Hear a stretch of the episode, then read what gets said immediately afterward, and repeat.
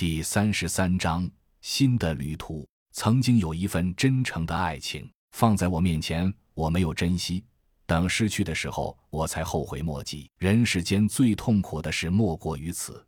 如果上天能够再给我一次机会，我会对那个女孩子说三个字：“我爱你。”如果非要在这份爱上加上一个期限，我希望是一万年。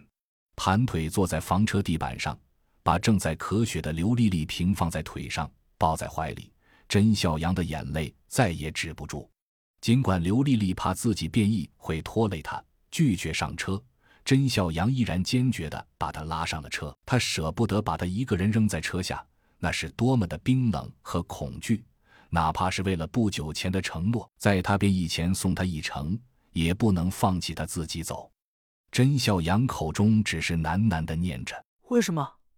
为什么？刘丽丽抬手抚摸着他的脸庞，眼中说不尽的柔情，轻声说：“别难过，我愿意。”一句话却让甄笑阳眼泪再次决堤。吴教授突然咳嗽了两声，道：“很感人。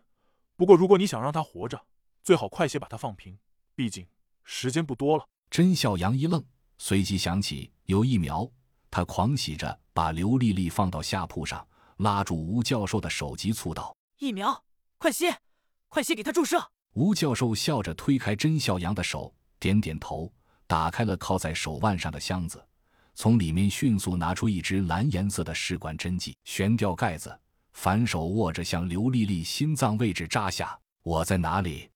我死了吗？躺着的，这是死后的视角吗？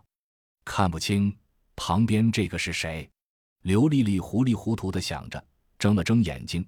朦胧的望了一眼，又昏了过去。在彻底昏过去之前，听到一个熟悉的声音：“吴教授，他要醒了吗？”这是车里枪声。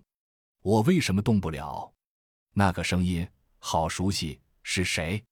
头好疼，又昏了过去。朦胧中听到一个熟悉的声音：“吴所，已经三天了，他为什么还没醒？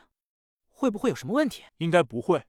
今天应该会醒。另一个声音，他醒了，他醒了。刘丽丽茫然的睁开眼睛，看着甄笑阳抱着自己，泪流满面的叫道：“半天没明白是怎么回事。”看到甄笑阳哭，他伸手抱住了他，轻声安慰道：“哭什么呢？你谁欺负你了？